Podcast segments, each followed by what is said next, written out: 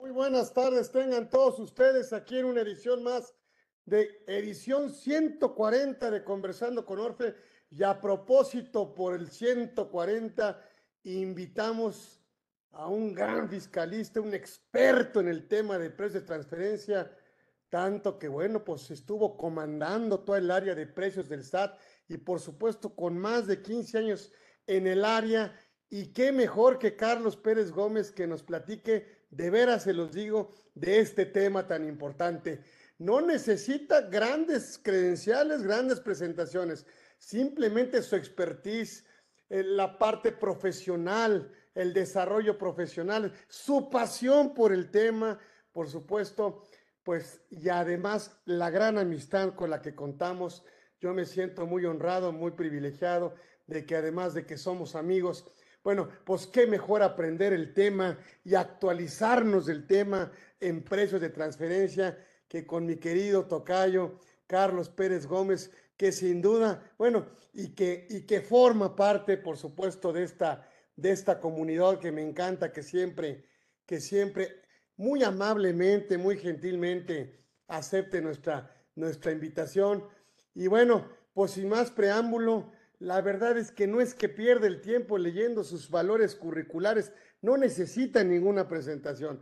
Mi querido Tocayo Carlos Pérez Gómez, el maestro Pérez Gómez está aquí en este tema que no solo domina, sino que además pues nos hace pensar, nos hace estudiar, nos hace prepararnos. Y pues hoy nos trae este, bueno, pues este tema de controversias, a ver, que a ver qué nos dice de controversias en materia de precios de transferencia, que posteriormente nos va a dar inclusive un curso ya mucho más profundo, pero que quisimos aprovechar esta edición 140 para aquel que viene como anfitrión, no como invitado aquí a su casa, la comunidad Orfe, eh, pues nos hable de este tema en este conversatorio 140. Mi querido Tocayo, mi querido Carlos, Gracias por siempre aceptar estar aquí con nosotros. Platícanos de esto que, que, que, nos tienes preparado. A ver, platícanos de estas controversias en materia de precio de transferencia. Mi Carlos querido, bienvenido aquí a tu casa, la comunidad Orfe aquí en Conversando. Gracias, Tocayo, mi Carlos querido. No se oye.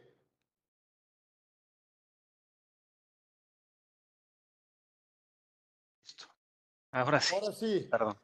Ahora sí, bienvenido, mi tocayo. Bienvenido, mi Carlos, aquí a tu casa. Platícanos. Gracias por eh, la, la, introducción tan amable de tu parte. También igual hay una amistad y con mucho gusto hablamos con los colegas, con los interesados en el tema de precios de transferencia. Por ahí se oye eco, no sé, no sé si pudiera ser alguien que tenga mute. Yo lo estoy escuchando. A ver, voy a, voy a tratar de quitar el micrófono.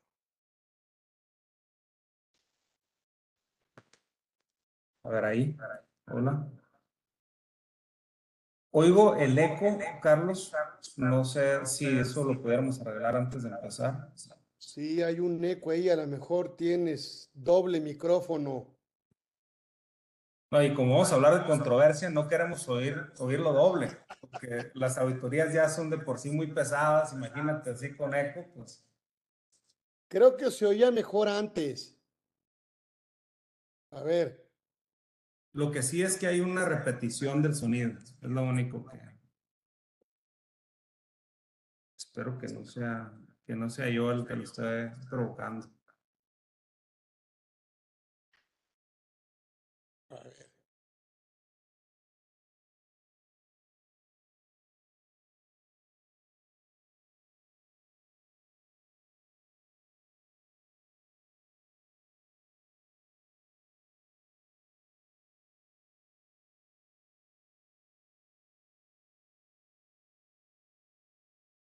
¿Me pueden oír? Sí, adelante, Tocayo. Ok. Se oye con eco, pero le vamos a, a, dar por ahí, sin problema. Acá lo estamos escuchando bien, ¿eh? Yo creo que el, el eco lo traes tú. Ok. Bueno, pues Carlos, agradeciendo la oportunidad de estar aquí con los colegas, pues vamos a hablar de este tema que es controversia en materia de precios de transferencia. Em, digo, precios de transferencia en sí, pues eh, es un aspecto de cumplimiento fiscal, no necesariamente de controversia en un inicio, ¿no? Y eh, la, la, verdad es que, perdón Carlos, me distraigo demasiado con el eco. Déjame tratar de... Prefiero, prefiero no ir tanto y que ustedes me oigan. Nada más, confírmame que me oigan. ¿Sí me oyen? Ok, perfecto. Sí te escuchamos. Entonces, voy a, voy a empezar a, hablar y si, y si vas a, a, hacer una pregunta, Carlos, por favor, hazme una indicación y yo con mucho gusto la, la atiendo. Le voy a bajar el volumen a mi equipo. Entonces, como les decía, este, precios de transferencia no es un tema nuevo, es un tema que ya tiene pues varios años, ¿no? En México desde mediados de los, de los 90 que, que se rige en la, en la norma mexicana.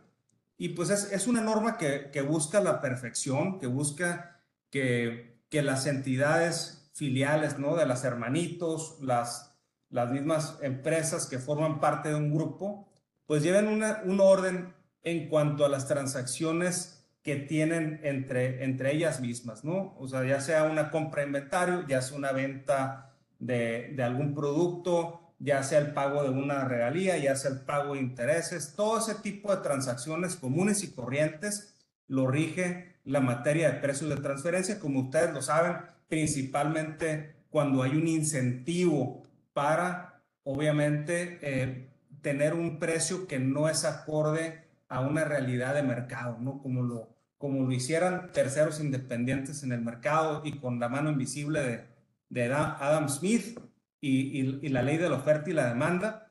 Este, eso es precisamente lo que busca precios de transferencia para evitar precisamente eh, aquello que identificaron como las oportunidades de las empresas, pues de, de poder mover o movilizar las utilidades a, a, una jurisdicción, pues que no, no sea la, la cuna de ese ingreso. Entonces, básicamente sí nace como una norma internacional que trata de dar justicia a, los fiscos para poder recaudar correctamente lo que, lo que es justo, vamos a ponerlo así, porque si hay, si hay un tinte de justicia en esta norma que busca que eh, precisamente donde se crea el valor esté registrado eh, pues la actividad económica y finalmente pagado los impuestos. Esto se reavivó muchísimo hace años con el proyecto BEPS de la OCDE que fue solicitado por el, por el G20 con ese, con ese ímpetu de buscar esta justicia eh, donde se reporte la utilidad en, en, la entidad que sea la indicada, la correcta, donde se está llevando a cabo la, la actividad. Y de esto, pues estamos hablando de entidades de un mismo grupo que tienen una personalidad jurídica, pero que a su vez, para efectos de precios de transferencia, tienen que ser eh, considerados como una entidad aislada, como si no tuviera nada que ver, como si no hubiera una colusión natural, como si no hubiera un control común, y es por ello que, se introduce la norma que busca precisamente este, llegar a una solución y a una comprobación de este tema en lo particular. Entonces, como es una norma que busca que estas tipos de transacciones estén a valores de mercado de origen, porque así lo, así lo dice la norma, eh, no necesariamente tendría que haber una, una auditoría. O sea, la, la, la, controversia en sí no nace con precios de transferencia, sino que nace de, de la necesidad del fisco por ir a, hacer eh, valer la norma. Y esto tiene que ver mucho con la cultura contributiva de los diferentes países, ¿no? Por ahí, eh, bueno, eh, eh, podemos hablar muchísimo de la parte de cultura contributiva, pero depende el país que, que, que, que lleva a cabo esta implementación de la norma, el tipo de fiscalizaciones, el tipo de programas de control que tiene que llevar a cabo. Y, es por ello, de, alguna u otra forma, que la fiscalización y la auditoría en materia de precios de transferencia eh, en países donde las mismas administraciones tributarias han detectado una erosión de la base, pues es mucho más agresivo. Y la, México no es la excepción, yo creo que es un líder y sobre todo un líder latinoamericano donde eh, a través de, de, fiscalización, a través de mano dura, a través de solicitar muchísima información, lo cual puede incluir también la factura digital, eh, muchísima información que ustedes van a ver aquí en, en este país o en este tipo de países que normalmente no vas a ver en un país desarrollado, porque precisamente la cultura contributiva puede ser diferente, la confianza de las autoridades hacia sus gobernados, hacia, hacia los causantes, es diferente, lo cual hace que, cambie la dinámica. Eh, eh, esto es el origen de la fiscalización, de la controversia en materia de precios de transferencia. Y México, pues por razones geográficas, por razones de contexto, ha sido un jugador clave en materia de precios de transferencia desde siempre, ¿no? Desde, desde mediados de los noventas con la incursión de México en el Tratado de Libre Comercio, con la firma del convenio para evitar la doble tributación con, con los Estados Unidos este, y con el ingreso de México a la, a la OCDE. O sea, todo esto en conjunto ha hecho que México desde mediados de los 90 haya abierto los ojos al tema de precios, no solo para tratar de promover la inversión extranjera, porque aunque ustedes no lo crean, precios de transferencia también uno de sus, de sus principales objetivos es promover eh, la, inversión extranjera poniendo bases claras, parejas para la inversión, y, evitar finalmente, como lo dicen los tratados de tributarios, la doble tributación. O sea, que haya una suma cero en este juego de las transacciones entre compañías. Lo que, lo que acumula una empresa lo va a deducir la otra y así eh, y, así es el, es el juego de suma cero, lo cual, si, si tienes una transacción que, que no se lleva a cabo como lo rige el mercado y lleva utilidad a, un, a otra jurisdicción que da la causalidad que tiene una tasa impositiva mucho más inferior, pues es donde se identifican los casos de erosión a la base, a la base tributaria. Así las cosas, el enfoque de las autoridades hacia la fiscalización o las controversias en materia de precios de transferencia está muy enfocado al tema internacional, a las transacciones transfronterizas. Y obviamente hay unas transacciones que, son, que ya están muy identificadas como de alto riesgo, lo cual tiene que ver con situaciones difíciles de evaluar, como lo puede ser un pago de regalías, un pago de intereses, eh, eh pago de seguros, pago de, de, reaseguros, entre partes relacionadas, lo cual, pues, y bueno, no, lo mencioné, pero uno muy importante es el pago de servicios. Y como ustedes lo pueden notar, este tipo de transacciones, pues no son transacciones tangibles, no van a pasar por una frontera, por una aduana, este, son etéreas, son intangibles, y esto pues brinda mucho más dificultad a su evaluación. Y es por eso que este tipo de transacciones, sobre todo transfronterizas, ha, sido el foco de revisión por parte de las autoridades, sobre todo cuando hay una hipótesis de que hay, está habiendo utilidades o ingresos mexicanos que se están trasladando de manera artificial a otros lugares, a otras jurisdicciones, por lo tanto se está erosionando la base mexicana y quizás hay una erosión en general porque esas utilidades van a estar reportadas en un país que quizás su tasa impositiva sea mínima o nula. Eh, a eso se le llama doble no tributación, que es totalmente lo opuesto a la doble tributación, que es también otro de las características del proyecto BEPS de hace unos años, donde, donde se señalaba que si bien se había logrado mucho avance en evitar la doble tributación a través de los tratados, eh, no se había resuelto del todo la doble no tributación, que es precisamente esto de acomodar las fichas eh, para el no pago de impuestos siempre y cuando estén violando la norma que rige los precios de transferencia, que es alinear la creación de valor con el reporte de utilidades en la contabilidad y el pago de impuestos. Entonces, creo que esta es una parte importante de lo que estamos hablando, de, de que se trata de un riesgo mayúsculo en lo que toca a operaciones transfronterizas de naturaleza etérea, pero no quita de la mesa también, Tocayo, y, a todos eh, amigos, eh, otro tipo de transacciones que pueden ser entre entidades domésticas.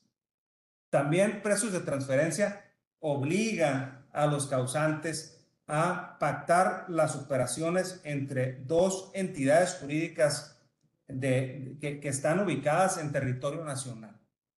Entonces, para aquellas empresas que tengan eh, cobro o pago de arrendamiento, algún financiamiento que es muy común, pues la materia de precios de transferencia también te, te pide que esos tipos de transacciones que están dentro de un mismo grupo estén evaluadas para ver si se pactaron conforme a las reglas del mercado. Eh, si bien no hay tanto riesgo, porque de alguna manera u otra se puede demostrar que no hay una erosión a la base tributaria, porque como decíamos anteriormente, el juego de precios de transferencia es de suma cero. Lo que, lo que sacas de un bolsillo lo, lo, vas a meter en el otro bolsillo. Y si estás en el, mismo, en el mismo régimen mexicano, pues es muy probable que lo que no acumules de un lado, lo vayas a acumular del otro lado. Entonces, normalmente no hay tanto riesgo en esas transacciones, salvo algunas cuestiones que, que se han identificado a lo largo de los años, lo cual es, por ejemplo, el tema de, de pérdidas que se van a, caducar de las pérdidas amortizables o incluso eh, desde que tuvimos la, la, tasa impositiva diferenciada en la zona fronteriza, pues también eso crea eh, un riesgo adicional en materia de precios de transferencia. Pero si nos vamos al tema como más, más eh, visible, vamos a ponerlo así, el mismo SAT y esto fue hace un par de años, publicó lo que es el Plan Maestro. Y esto inició en la Administración General de Grandes Contribuyentes. En cualquier momento, Carlos, que quieras comentar algo, quieras preguntarme algo, eh, por favor, hazme una seña y con mucho gusto.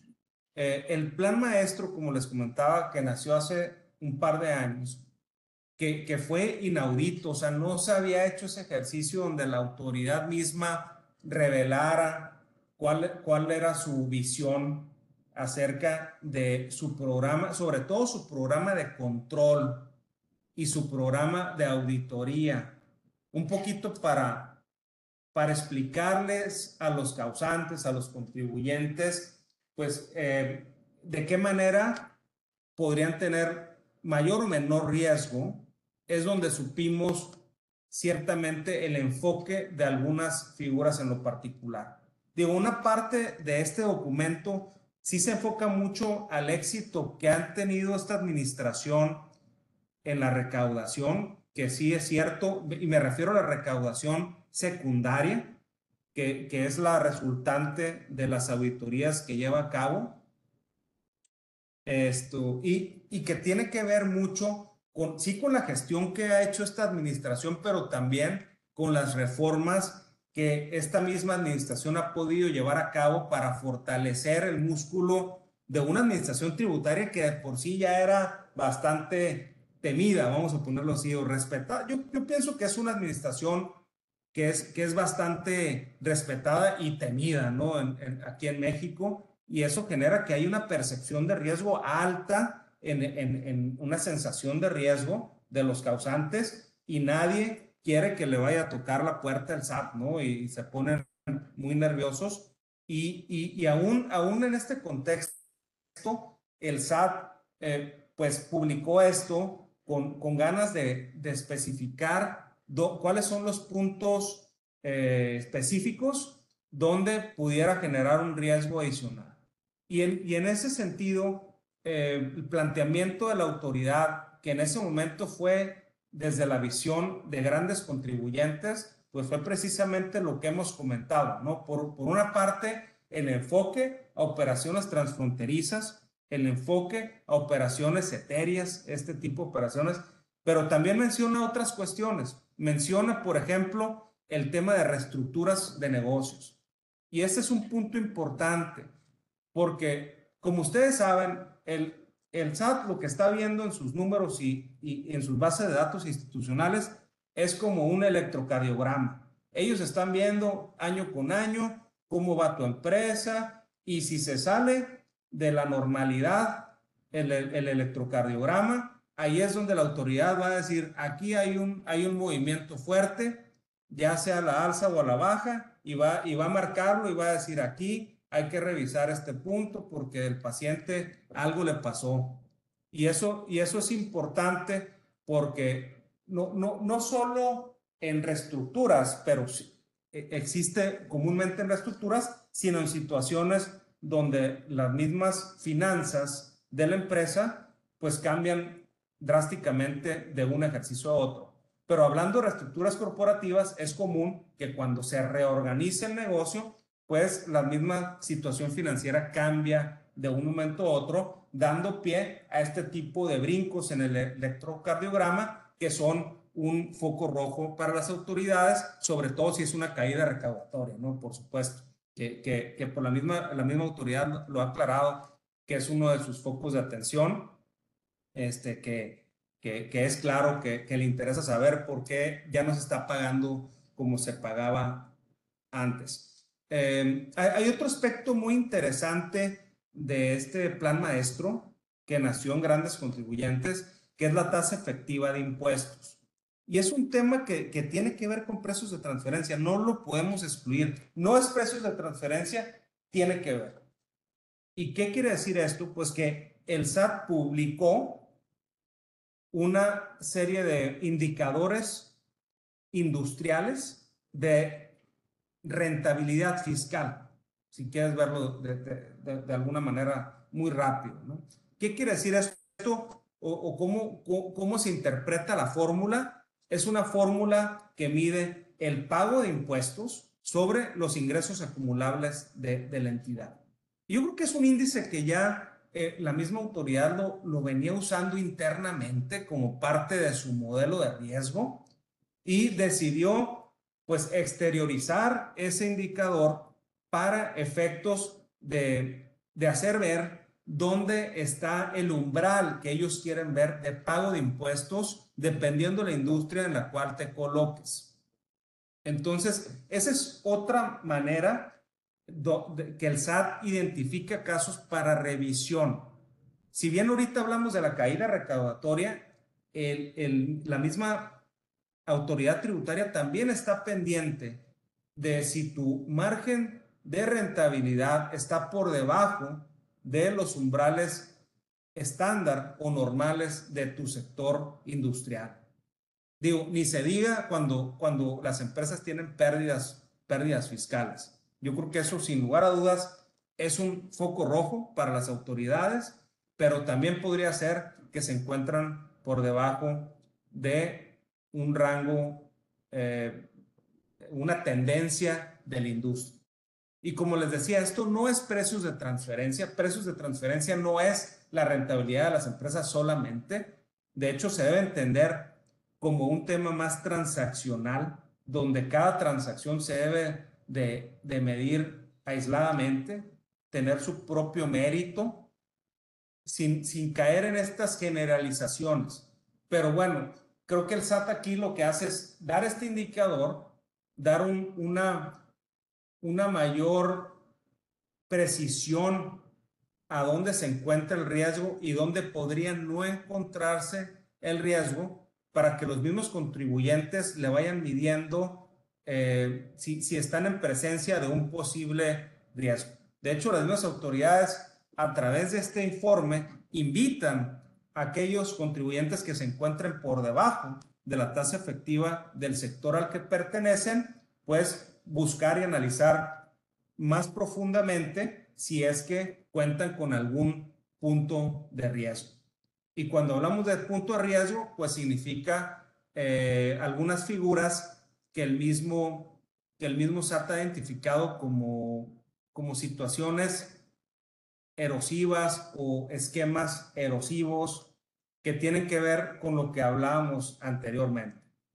Los pagos al extranjero, las reestructuraciones, operaciones de financiamiento e incluso se mete a temas mucho más del ámbito fiscal general como lo que son los EFOS y EDOS, el tema de IVA, eh, y, todo, todo lo, lo pone una licuadora como para decir, si tienes algún aspecto de riesgo y, es, y tu tasa efectiva de impuesto con la fórmula que, que plantea el mismo SAT, estás por debajo del, de lo que marca tu industria, pues es, es un riesgo identificado. Te invito a que lo revises, te invito a que si identificas y puedes corregir el riesgo, pases a, a presentar tu declaración complementaria y lo que eso conllevaría.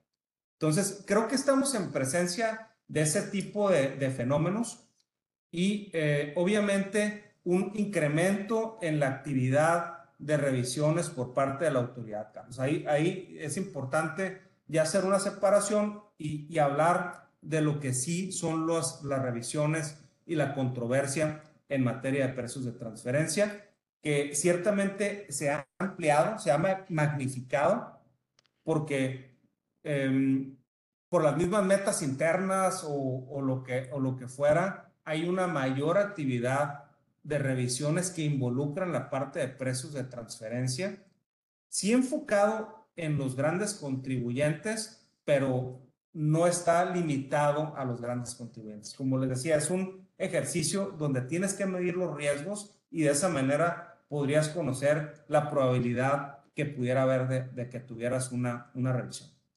En cuanto a los aspectos ya más específicos de la revisión en materia de precios de transferencia, como les comentaba, em, nace en la Administración General de Grandes Contribuyentes y ahí es donde se encuentra una unidad administrativa enfocada 100% a esta materia pero hay otras unidades administrativas fiscalizadoras de la General de Grandes Contribuyentes que también llevan a cabo auditorías de precios de transferencias con apoyo del área sustantiva que, lidera la materia, ¿no? que está ahí dentro de la Administración General de Grandes Contribuyentes, lo cual no, no precluye el hecho de que pudiera haber auditorías en, en otras áreas del SAT, ¿no? como pudiera ser la Administración General de Auditoría Fiscal de la Federación, la GAF.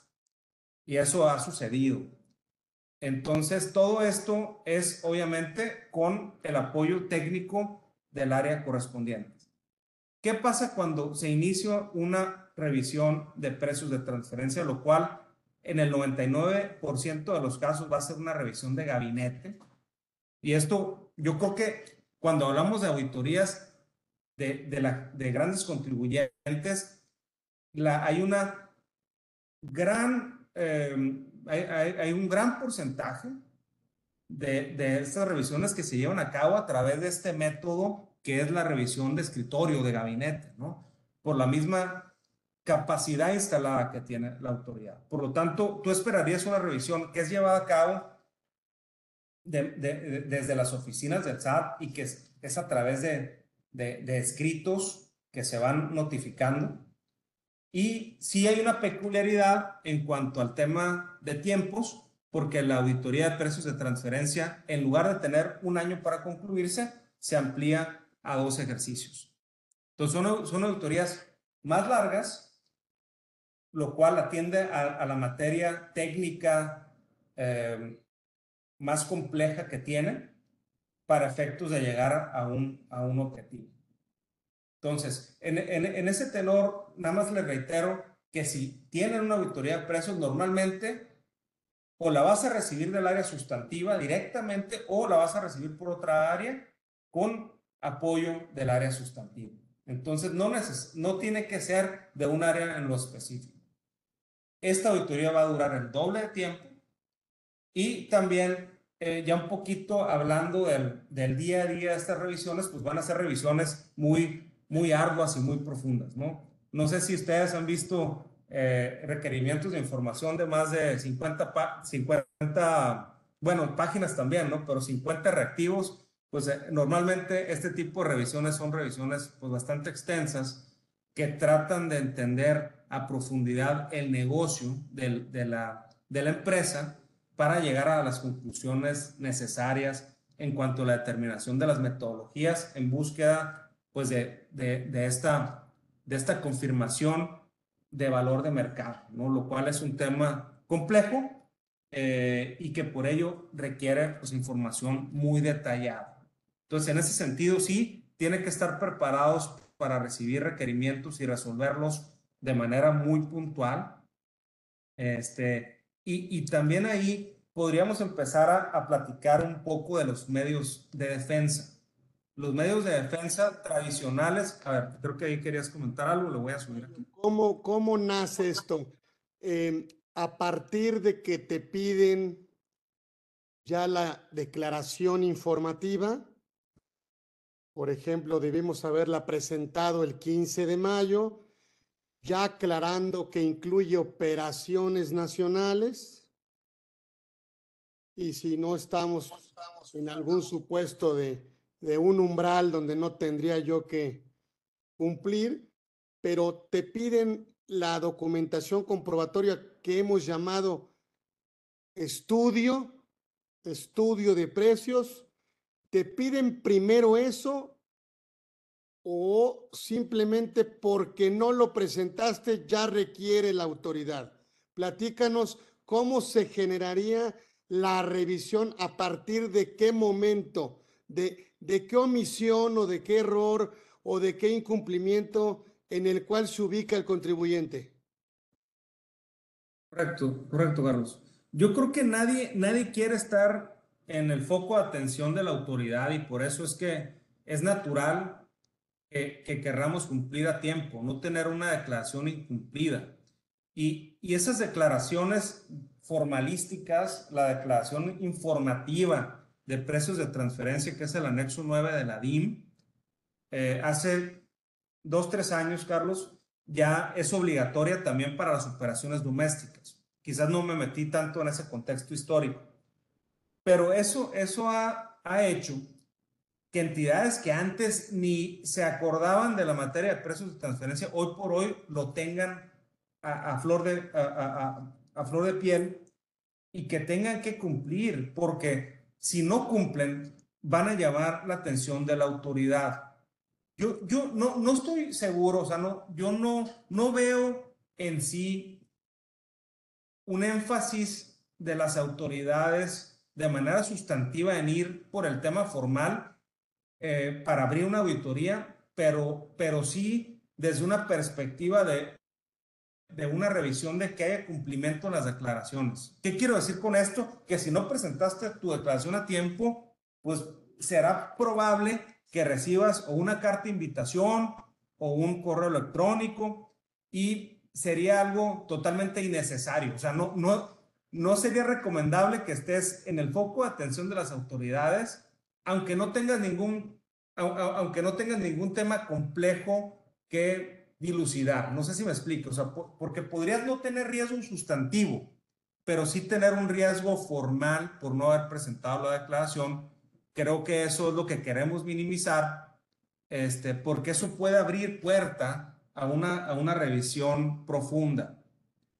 Ahora bien, cuando hablamos ya de, de, de, de, entidades o empresas que conllevan un riesgo implícito, ya sea porque tienen una transacción internacional compleja, llevaron a cabo una reestructura, etcétera, pues ahí sí hay, hay un riesgo mucho más tangible porque las autoridades, precisamente como lo comentaba, están muy pendientes en el pago de impuestos de los causantes, sobre todo de los grandes contribuyentes que tienen transacciones transfronterizas. Entonces aquí creo que hay que, hay que hay que diferenciarlo muy bien y precisamente pues no, no caer por una pequeña falla en una bolsa de riesgo que no vale la pena, ¿no? Porque hay empresas que lo tienen y que pues tendrán que tener muy bien su documentación soporte para poder explicar, por ejemplo, que no fue un buen año para la, para la empresa, ¿no? ¿Qué tal si la empresa por alguna razón desafortunadamente no le fue bien y tuvo eh, utilidades mucho menores o incluso pérdida. Y eso se puede explicar. No necesariamente es un riesgo fiscal, pero si eso sucede en la, en la realidad, porque es un, un, tema económico o un tema externo, pues entonces, eh, eh, desafortunadamente, para, para, desde una perspectiva fiscal, se tiene que tener una documentación soporte muy robusta para explicarle al SAT por qué hubo una baja en la utilidad o una pérdida y que no tiene que ver con una manipulación de los precios de transferencia. Eh, fíjate qué interesante porque yo sí creo, yo sí he, he sentido, apenas acabamos como de presionarnos un poco con este tema de operaciones nacionales, no solo operaciones en el extranjero, con esta informativa pero sí sigo escuchando al empresario, vamos a suponer, pequeño, mediano, no grande, ¿no? Que dice, bueno, pues hago operaciones con mis empresas, intercompañías, yo las controlo, y una trae pérdida, pues si otra trae utilidad, pues ya lo vi, déjenme solo, ¿no? Que se facture entre ellas le ponen el precio que se requiera para bajar obviamente la, la base de pago de impuestos. Y estas operaciones que son muy comunes en una empresa familiar o una empresa mediana, ¿sí? Platícanos, pues que hay un riesgo no solo de sanción, no solo de facultades de comprobación, sí podría haber un riesgo de, un ajuste de precios, pero sí podría haber un riesgo de la no deducción, Tocayo. Bueno, son varias preguntas aquí a la vez, Tocayo. Este, mira, la, la primera sugerencia es que se cumplan con las formalidades de la autoridad, declaraciones informativas. Yo creo que esa es la primera sugerencia. Esto no quiere decir que, que, que, que el análisis sustantivo en la materia de precios, que es un, lo que le llamamos un estudio de precios de transferencia, un reporte de precios de transferencia que conlleva metodologías, tenga que ser científico o que tenga que ser hecho por ingenieros de la NASA. Este, el punto es que haya un cumplimiento razonable. Si te pones a pensar, todas las empresas cuando llevan a cabo transacciones tienen nociones de por qué la llevan a cabo y eh, a qué precio pudiera estar. O sea, si tú tienes una entrevista con las empresas que normalmente eh, tienen transacciones domésticas, tú las acabas de describir, financiamientos, arrendamientos, compraventa, ellos saben su negocio.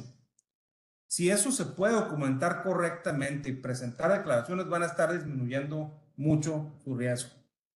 Porque el incumplimiento de la norma puede ser por dos razones. Una es porque realmente no sepas cómo hacerlo y, y, le quisiste atinar, ¿sí? Por, por falta de conocimiento en la materia, pero otra, otra puede ser porque precisamente hay, hay, una, hay un objetivo, hay una razón de, de cambiar ese o de, de, modificar ese precio, que es donde las autoridades tienen su atención, su foco de atención.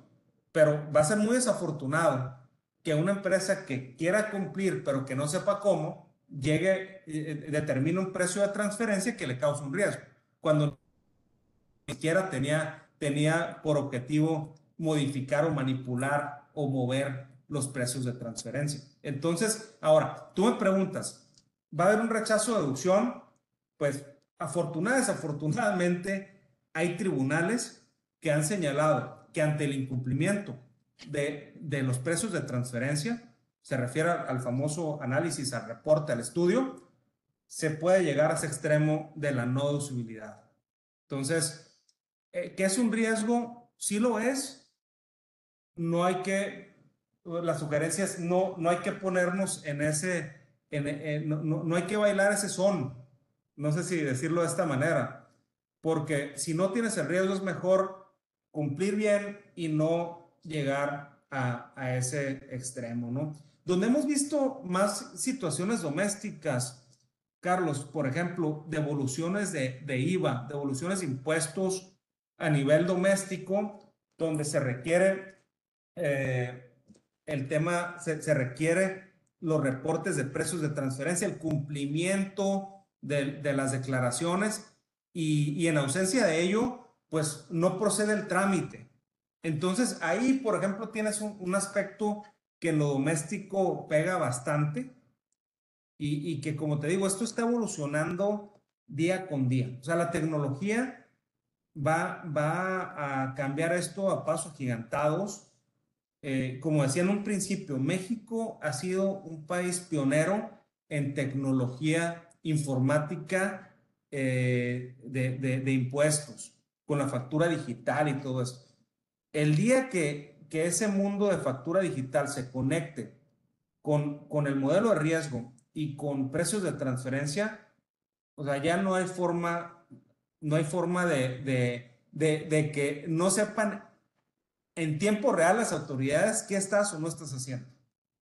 Entonces, para ir preparando hacia allá, pues sí, sirve mucho esta capacitación, esta educación, y, y no de sobrealertarse, sino simplemente hacer las cosas razonablemente. Buscar una explicación, documentar esa explicación y cumplir con las declaraciones. Eh, hay, hay, hay, umbrales también, Carlos. Hay umbrales. En cuanto al cumplimiento de los precios de transferencia, la conclusión, y, y otra vez, eh, es lo que es, como dicen los americanos, it is. Eh, la ley mexicana no distingue. Te dice que cuando tienes operaciones con una parte relacionada, esta debe de pactarse como lo hubieran realizado terceros independientes en operaciones comparables.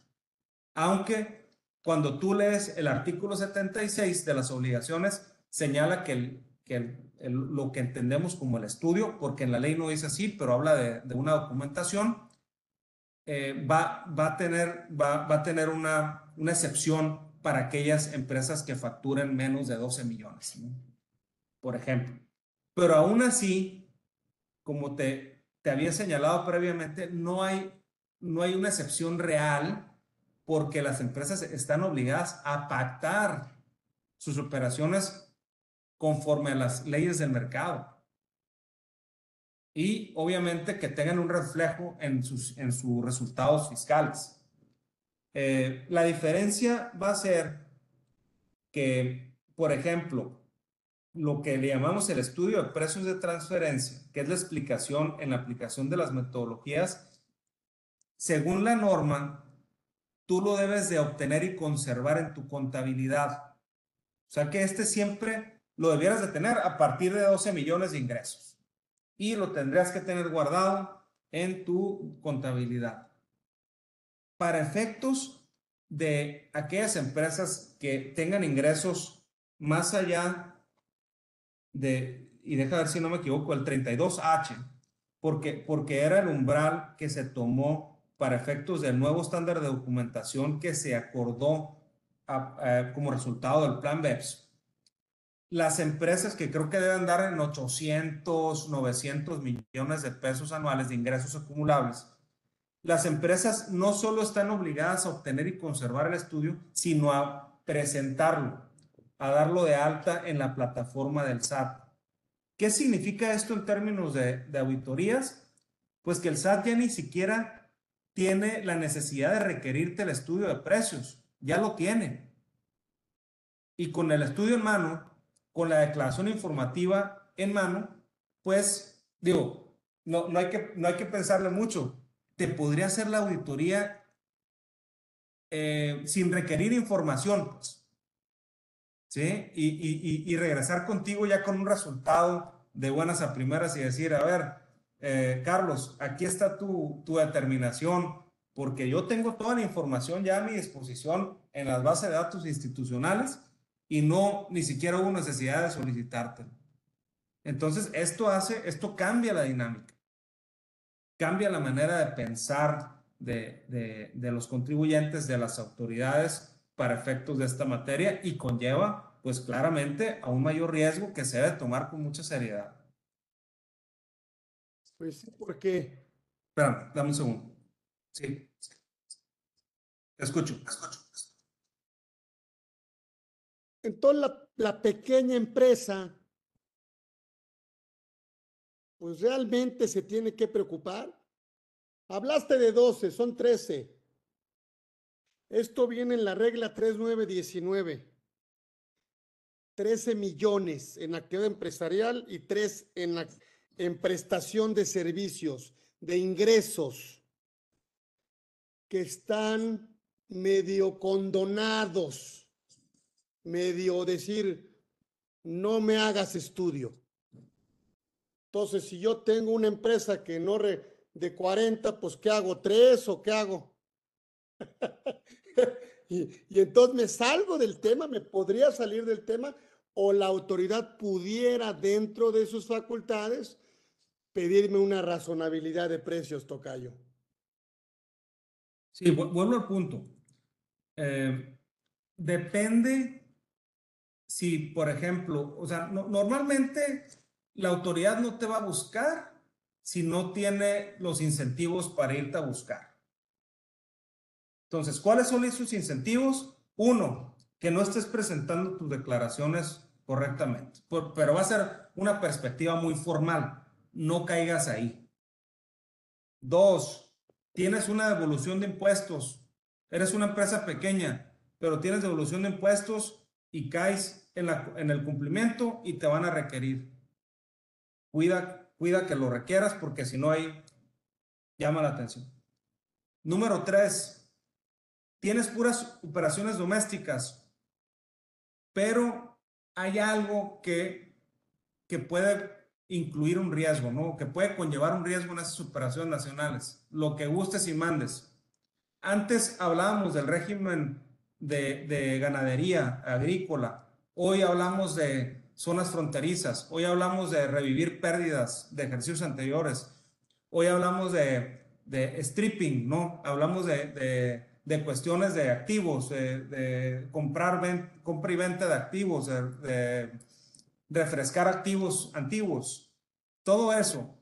Eh, reestructuras también. Yo creo que a nivel nacional también, Tocayo, falta la, la parte de reestructuras corporativas también es importante porque son movimientos que, que las mismas administraciones desconcentradas incluso pues van a ver. Porque tú sabes, ustedes saben que las administraciones desconcentradas, ellos tienen su, su clientela, ¿no? Ellos saben quiénes son sus clientes, cómo pagan y tienen, las tienen bien monitoreadas. El día que cambien su dinámica o ya no existan, va a llamarle la atención. Ese es el, el, el, tercer punto. Y cuarto, pues ya cuando eres grande contribuyente y tienes operaciones transfronterizas, pues ya estás en, ya, ahí sí ya estás totalmente en mar abierto, ¿no? Ahí no estás en bahía, ahí estás en mar abierto y ahí sí tienes que, este, pues tener un, un buen reporte, un buen cumplimiento y tener también, si es necesario, pues lo que le llamamos documentación soporte, un, un, archivos de defensa, defense file, Dependiendo, ¿no? Pero sí es importante porque lo que hemos visto en, la, en las auditorías es que son auditorías muy pesadas en términos de requerimiento, el costo administrativo es muy alto, pero a su vez la determinación del de los créditos fiscales puede ser multimillonario, multimillonario. ¿Y eso a qué conlleva? Pues que, que tengas que proceder a buscar una, una alternativa internacional a través de tratado lo cual es costoso, este, o incluso que tengas que garantizar el crédito, porque luego son, son este, créditos que pueden eh, enfocarse, por ejemplo, a rechazar las deducciones eh, que, eh, en materia de, de, transacciones intercompañía, ¿no? Por, por alguna razón, se puede llegar, a, la autoridad puede llegar a la, a la, conclusión de que no hay un cumplimiento ni formal ni sustantivo respecto de las transacciones intercompañía y te pueden hasta rechazar compras de inventarios, este, pagos de servicios, que, que al ser operaciones recurrentes de las empresas, Carlos, pueden ser muy cuantiosos y significativos. Entonces, no están exentos de eso. Y ahí es donde hay un gran riesgo. Y creo que, que creo que contesté algo a tu pregunta, pero si tienes sí, una continuación, sí, adelante. Sí, sí la contestaste, porque luego se, eh, es un tema muy complicado, por eso siempre acudimos a ti, la verdad. O sea, y luego el empresario no le da el valor, o sea, el empresario paga cacahuates por un estudio. Y yo le digo, ¿y cómo haces las transacciones? ¿A poco lo haces así a la negligé? ¿A poco no tienes tú una información del mercado? ¿A poco pagas eh, más caro que cualquier otra persona en las mismas circunstancias? O sea, yo creo que la información de transferencia parte mucho de, la, de, de, estrategia comercial del cliente, o sea, del estudio. O sea, y, y, y, obviamente el experto en el estudio pues cumple con la metodología para darle un efecto fiscal. Pero, por ejemplo, preguntarte, toda, eh, eh, me preguntan luego aquí, oye, eh, aportaciones de ¿qué es lo que se tiene que valorar, por ejemplo, para efectos de, de, de, de precios de transferencia? O sea, en esta parte de, comparable, pues, ¿qué? Lo que tiene una deducción, o sea, lo que tiene un beneficio fiscal, porque si yo le meto capital de dinero que ya pagó impuesto, ¿eso habría un precio? ¿Eso sería una transacción? Yo creo que no.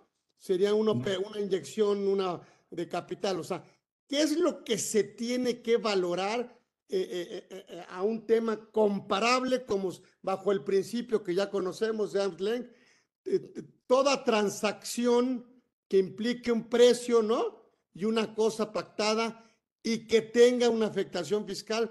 ¿Qué, qué, qué operaciones, Tocayo? Y ya me dijiste, obviamente, por la enajenación de bienes, la prestación de servicios, el arrendamiento. Pero todo, o sea, me hablas de pérdidas fiscales, o sea, la pérdida la amortizo.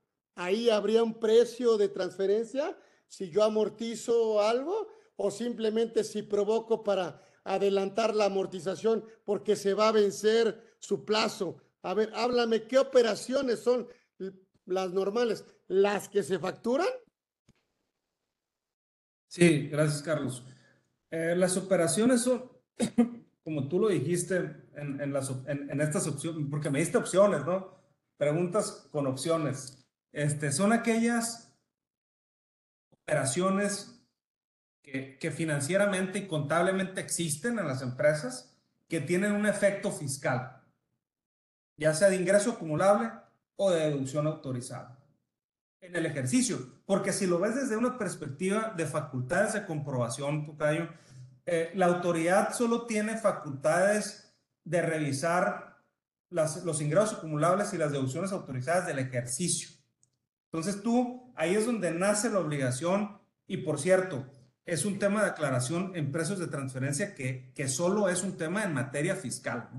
O sea, precios de transferencia no tiene la facultad para ir a cambiar una negociación entre terceros, para ir a cambiar una negociación entre, incluso entre partes relacionadas, contratos. Lo que dice Precios es que podría no haber sido, podría no haber sido el, el, acuerdo conforme a mercado. Y si no lo fue, se tiene que corregir su efecto fiscal. Eso es lo que dice. Eso es. No te dice que, que, tienes que corregir el contrato necesariamente, aunque ahí ya te metes con los principios de contabilidad, Tocayo. No, no, no, no está tan fácil el tema. O sea, los principios de contabilidad, esos son los que te dicen que tiene que haber una sintonía entre la contabilidad, las finanzas y lo fiscal, no precios de transferencia. Pero, pero entonces, eh, dicho así, en tu ejemplo de las pérdidas, pues es lo que, lo que ocasiona que amortices las pérdidas y que, y que luego, a, a mí me sorprende mucho que precios es un tema súper profundo, mucha gente lo ve como un tema súper complejo, pero en realidad no lo es tanto es una cuestión de, sentido común, que las empresas podrían tener la solución, pero tampoco hay que sobresimplificarlo. O sea, no, tampoco es válido que las empresas digan, ah, es que yo aquí puse una anotación de que este precio es como lo había dado antes, ¿no? No, tampoco es así. O sea, tiene que llevar una disciplina, un orden, una metodología a través del entendimiento del dueño del negocio, si quieres verlo así, y sí se puede pero, pero tampoco, es, eh, tampoco es extremadamente simple para documentar, ni tampoco tiene que ser eh, súper complejo eh, el, el, hacerlo. Em, decíamos de, la, de las te digo, de las pérdidas y todo, pero digo, básicamente ese es el, el punto. Interesante, se nos está acabando el tiempo, pero dame algunas conclusiones, mi tocayo. Yo quisiera a lo mejor, cuando hablo de precios, yo sin ser el experto, digo, a ver, vamos a separar la transacción que tú hiciste y cómo la hubieran hecho dos partes independientes, la misma operación. Sí, de hecho, me, quitaste, me quitaste la palabra, es, la idea que, que seguía, ¿no? que vamos a desmembrar la, transacción y nadie la haría en un mundo de, de, de, plena competencia, nadie lo haría, ¿sí? Sin que hubiera obtenido el beneficio fiscal que tú obtuviste. Ahí voy, porque de hecho vi un comentario por ahí que decían un mutuo sin interés, ¿no? Y justo esas preguntas son bien interesantes, porque precios de transferencia se basan sobre un mundo donde las entidades buscan el lucro, ¿no? Ni modo, estamos en el mundo capitalista, ¿no? Donde las empresas están buscando ganar dinero, ¿sí? No son de beneficencia. E, ese es un primer punto. Y también hay un, hay un término en las, guías de precios de transferencia, porque hay, hay una Biblia donde se explican las metodologías y que el redactado, ha redactado la OCDE en apoyo a los países y todo. Bueno, ahí adentro dice algo así como eh, que el comportamiento de negocio es prudente. O sea, habla algo así como que debe haber prudencia en llevar a cabo tus actividades de negocios y que obviamente al buscar el lucro, pues nadie, nadie va a hacer algo que le vaya a deteriorar su propio negocio. Entonces, la pregunta ahí es, eh, ¿qué haría un tercero independiente en esa misma situación? Por ejemplo, el, el, el mutuo, transacciones muy, muy este, excéntricas o, muy, muy exóticas, perdón, muy exóticas, eh, pues no van a suceder. O sea, ¿qué, ¿qué, tercero independiente? O sea, cuando hablas de temas de donaciones, cuestiones de ese tipo, pues no, no, aquí no existe aquí eso, ¿no? O sea, tú tienes que pensar que, que va a ser una transacción que busque lucro y que cómo lo, cómo lo harías para buscar la mejor opción de negocios. Y de hecho, eh, esa es una temática muy común en precio de transferencia, que tengas las opciones realísticamente disponibles. ¿Qué opciones tenía la empresa para hacer algo mejor y que le generara más rentabilidad? Y, y por qué no lo hizo. Y ahí es donde, donde luego la controversia se vuelve muy, muy, muy intensa, porque las mismas autoridades luego critican las decisiones de las empresas en cuestión de, de que pudo haber tenido otra decisión que le generara mayor rentabilidad, lo cual no hay que llevarlo al extremo hay que llevarlo a una situación explicativa, con sentido común, y, y, pues las empresas también se equivocan, y lo que, pero de todo eso es parte de lo que, de lo que tienes que preparar cuando pues vas a recibir una, una, una revisión. Yo creo que la, la, la, conclusión, Tocayo, ya nos salimos un poquito al minuto, este, es pues cuidar dónde están tus riesgos, no, no exponerse, ¿no? Cumplir aquellas pequeñas empresas que tengan la obligación, pues tratar de cumplir lo mejor posible. Claro que puede ser con el, con el consejo del, del dueño del negocio, con los directivos, pero siempre con la guía de alguien que sepa para que esto tenga un orden adecuado y que se cumpla la metodología. Pues sí, yo mira, yo lo que le digo al cliente es, mira, si esta operación, si tú me consigues a una empresa a un contribuyente, que tú no seas la dueña, que tú no decidas por ella y que tú no la controles y hacen la misma operación como tú la estás haciendo, no tendría riesgo. Pero si las condiciones cambian, pues nadie la va a hacer la operación más que tú, porque tú, pues eres el dueño de ti mismo, decides por ti y controlas a la otra empresa. Y entonces ahí, ahí hay un tema de precios de transferencia. Y entonces cuando los pones a pensar, a ver, si tú me consigues un independiente, un tercero que lo haría así como tú, entonces no habría riesgo. Y entonces me dicen, no, pues, por ejemplo, la pregunta que nos hicieron, oye, yo le presto a la empresa, pero no le cobro intereses. Consígame a alguien que le preste y que no le cobre intereses. Es que eso no existe. Entonces hay un riesgo de parte de relación. Hay un riesgo de precios de transferencia. No te vas a encontrar a alguien que no seas tú que le preste dinero sin interés. Eso no existe en el mundo. Correctamente. Ah, Correcto. De hecho, pues, eh, hay mucho más que platicar, pero, pero como siempre me quedo encantado de, de- de participar con, con ustedes y, y, y- y cualquier pregunta es bienvenida. Excelente. Va a estar mi tocayo, el maestro, por supuesto. Ay, pues es que se, me, me quedo siempre, siempre, este, pues, pues picado para efectos fiscales. Tocayo, de, de tu plática, de tu, de tu conocimiento, siempre ha sido un placer. Entonces, va a estar con nosotros Carlos Pérez Gómez el 6 de julio, para que si eh, eh, quieren estar con, con, con nosotros, serían de veras, es, es, es, es, es un agasajo escucharlo y aprender de él con puntos mucho más profundos. Así que tenemos ahí su reconocimiento, ¿verdad, Hugo? Ya sé que ya tiene muchos, pero, pero pues nos da pena, ¿no? Mira, aquí hay uno. Muchísimas gracias. Sí, mi querido. Mi querido. Gracias a ustedes. Creo, que descubrí cuál era el problema técnico, Tocayo, que tengo abiertas dos sesiones a la vez, pero bueno, ya después lo resolvemos. Ah, Bueno, pues eh, eh, eh, no, no pasó nada, se escuchó muy bien. Gracias a los que se metieron, gracias a las redes. Seguiremos estando con ustedes aquí en Conversando con Orfe en una edición más. Próximo miércoles nos volvemos a juntar y hoy tuvimos una gran, una gran plática, un gran conversatorio con el maestro Pérez Gómez, que créanme, es un experto en precios de transferencia y no solo lo vive, no solo lo trabaja, no solo vive de ello, sino que además Ahora sí que desayuna, come y cena el tema. Así que muchísimas gracias, Tocayo, por haber aceptado nuestra invitación.